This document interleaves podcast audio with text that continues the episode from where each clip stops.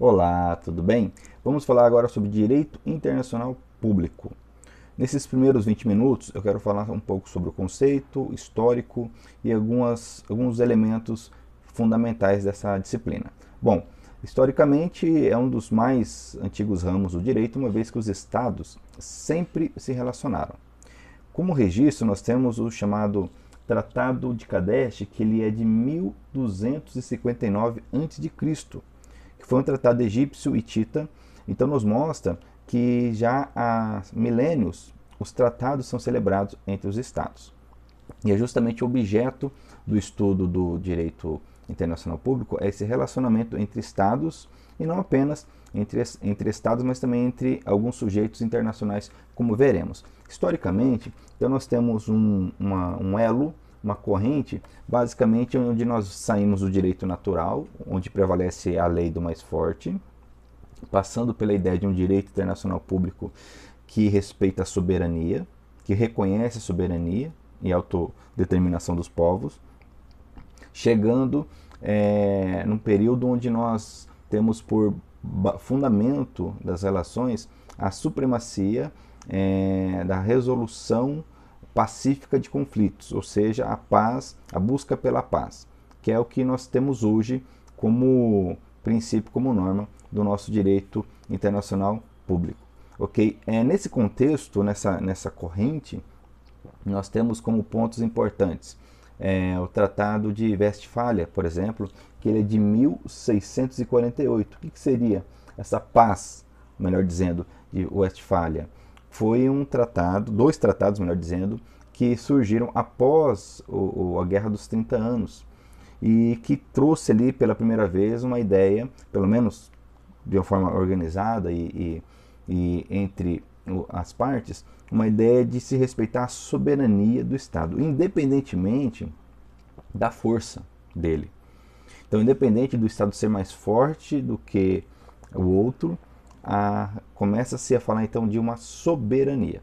Passando esse período, é, é, com muito desenvolvimento, muita luta, muito custo, nós chegamos é, em um outro ponto importante na história, que é o conhecido Tratado de Versalhes, aquele que surgiu pós Primeira Guerra Mundial, que por sua vez não foi é, muito bem elaborado, conforme boa parte dos historiadores, uma vez que ele foi muito é, vingativo, revanchista por parte dos vencedores.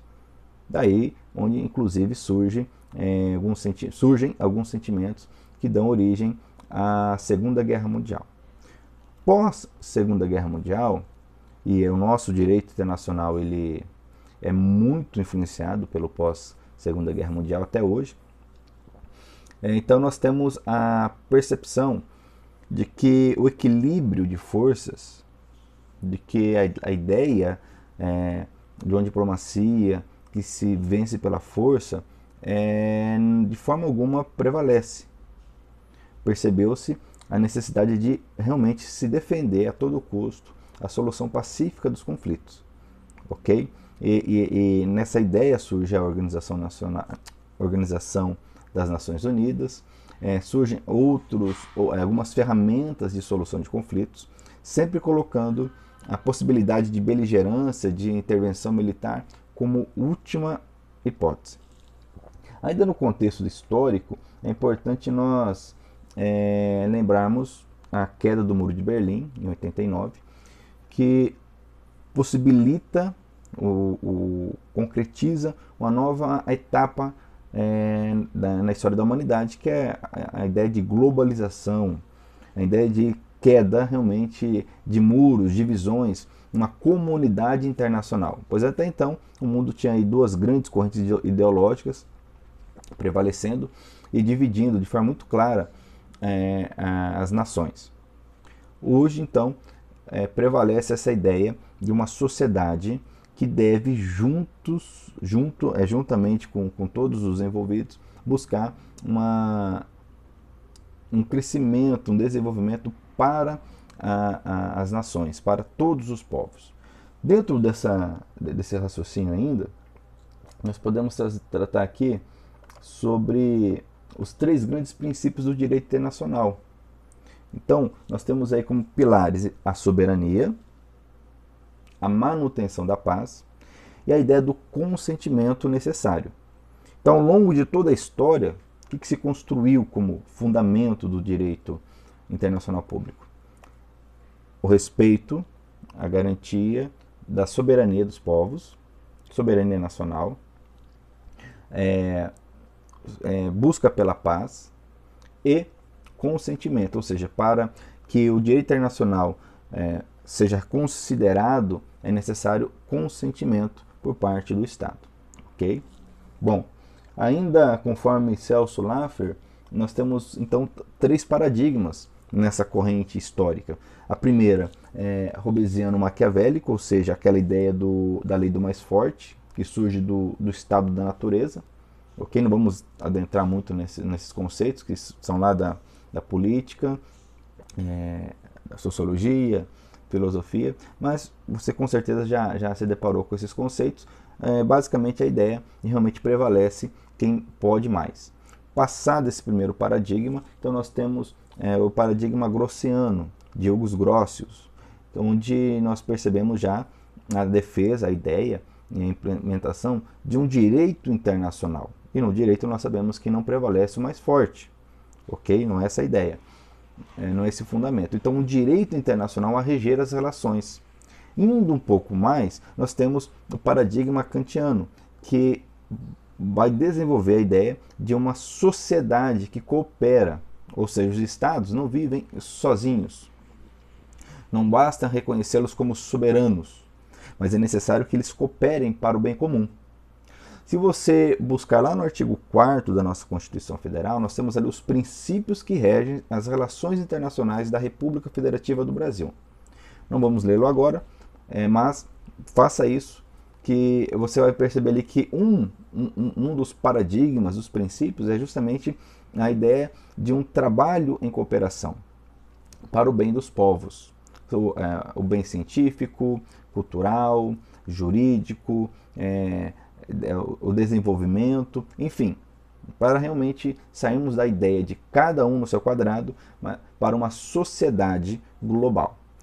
Logicamente que nisso nós vamos ter é, críticas é, é, favoráveis, né, contrários, mas o paradigma que prevalece é de uma sociedade internacional.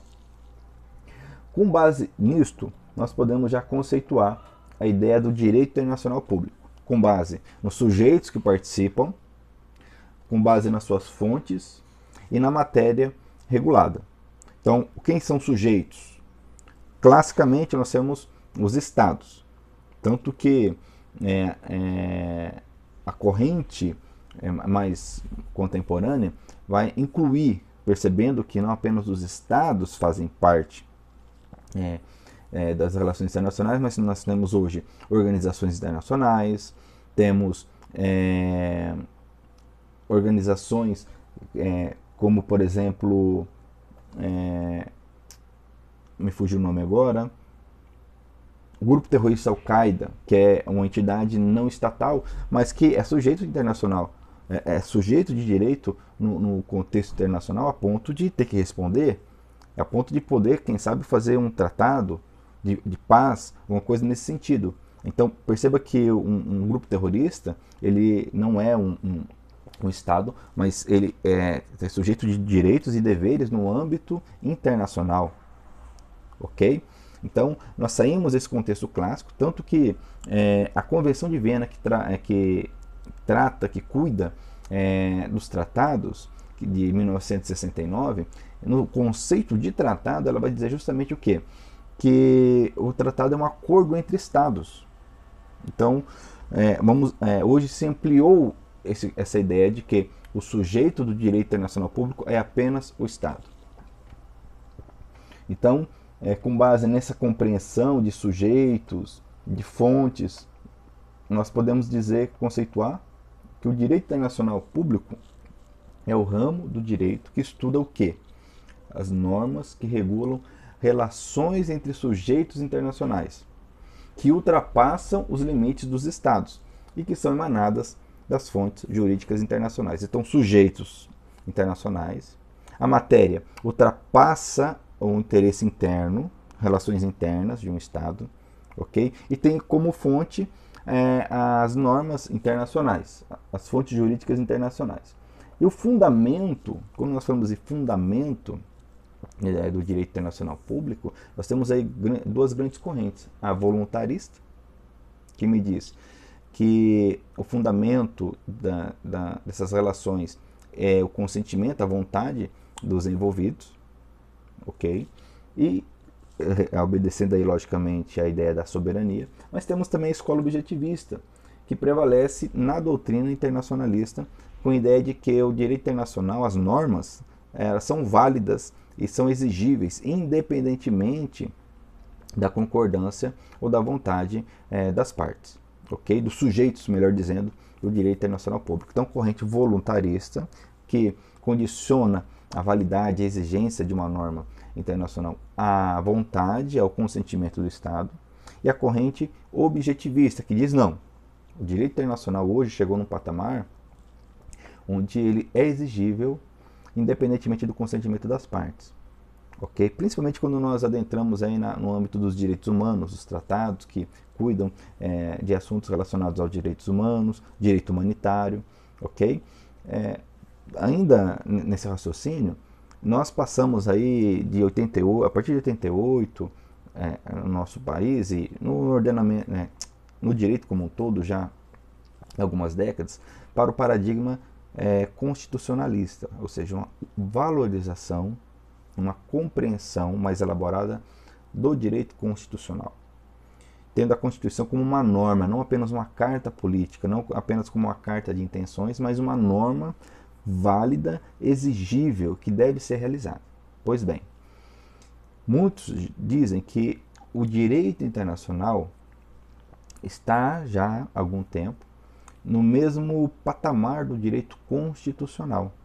Ou seja, saímos da ideia de que as normas internacionais são apenas é, sugestões, intenções políticas para serem efetivamente é, determinantes, podendo ser realmente cobradas, exigidas dos sujeitos de direito internacional. Perfeito? Ok. Então, continuando, para encerrar esse, primeira, esse primeiro bloco, é a relação entre o direito internacional e o direito interno. Bom, a primeira compreensão que se tem é chamada monista, monista de mono, de um, é que o ordenamento jurídico internacional e interno de um Estado é uma coisa só. Ok? Não há que se falar em dois tipos de ordenamento. Uma vez que a norma existe no âmbito internacional, ela existe no âmbito interno a corrente monista. Ah, o dualismo de dois né, já trabalha a, a, compreensão de que nós temos dois ordenamentos, o internacional e o interno, com base também na ideia de soberania. É, no nosso caso especificamente, a compreensão já é cristalizada pelo Supremo Tribunal Federal de prevalência da nossa Constituição, ok? Então já fica a dica que nós temos um dualismo, a compreensão de dualismo nas, nas nossas é, no nosso ordenamento jurídico, ok? Então, o humanismo, por sua vez, ele vai se dividir, em três vertentes. Uma vez que se entende que as normas internacionais automaticamente fazem parte das normas internas, do ordenamento interno, é, em caso de conflito, como resolver? A vertente internacionalista vai me informar que deve prevalecer a norma internacional, ela teria uma espécie de hierarquia ok?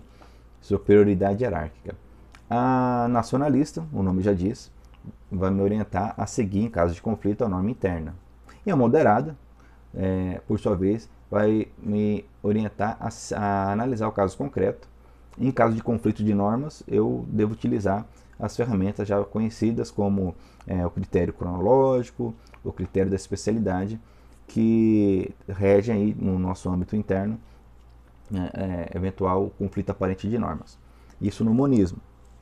No dualismo, por sua vez, nós temos o, o dualismo é, radical e o moderado. Então, para o dualismo radical, é, para o qual existe, existem do, é, dois ordenamentos, um internacional e um privado, para que uma norma internacional valha dentro do Estado, ok? É necessário que é necessário uma lei que traga o texto do tratado. Então, assim, para você entender, um exemplo seria praticamente um copia e cola. Copio o texto do tratado e colo e crio uma lei interna. Por isso que ele é um dualismo radical, ou seja, não vá, a norma internacional nunca terá valor aqui dentro, a não ser que eu tenha uma lei aqui com o mesmo teor, ok?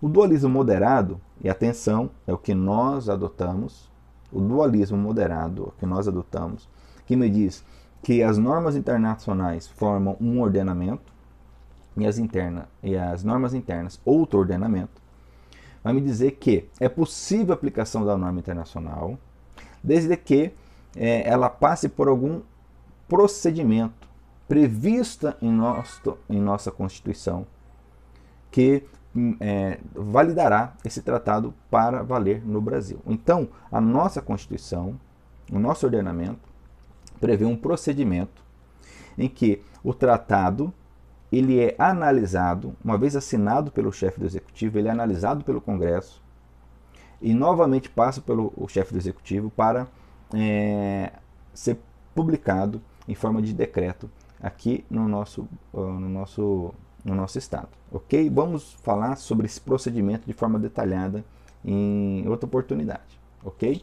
Então, monismo, dualismo monismo é, com três vertentes, internacionalista, nacionalista, moderado, dualismo, radical e moderado. Nós adotamos o dualismo radical, é, perdão, o dualismo moderado. E como eu, eu, eu citei, nós temos essa, essa compreensão com base no, Supremo, no entendimento do Supremo Tribunal Federal, até nós temos algumas decisões, eu trago aqui como grande exemplo a ADI é, é, 1480, cujo relator foi o Celso de Mello, ministro Celso de Mello, é, de, julgado em 1997. Atenção para encerrar então, é, no âmbito internacional, a compreensão é de um monismo internacionalista. Porque quando eu digo que no Brasil nós adotamos o dualismo moderado, é lógico que cada Estado pode entender essa relação entre ordenamento jurídico internacional e ordenamento jurídico interno de uma forma. Nós adotamos o dualismo moderado. No âmbito internacional, se adota o monismo internacionalista. Com base em quê?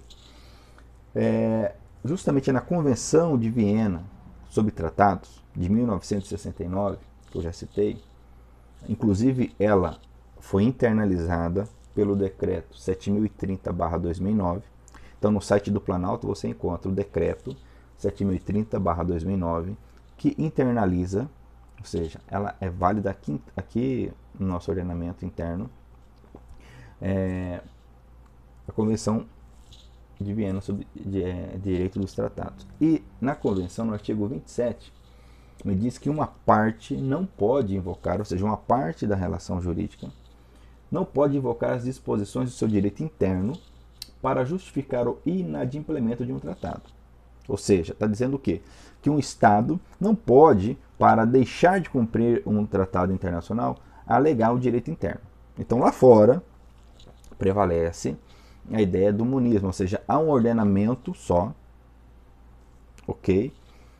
É, com normas internacionais e normas internas. E eventual conflito é, deve ser resolvido com a prevalência da norma internacional. Artigo 27 da Convenção de Viena sobre Direitos é, de Tratados, de 1969. Ok? Vou encerrar por aqui e fico aberto a sugestões, é, perguntas, críticas. E na próxima, no próximo vídeo nós vamos continuar e vamos entrar nas fontes, vamos tratar sobre as fontes do direito internacional público. Perfeito? Até mais!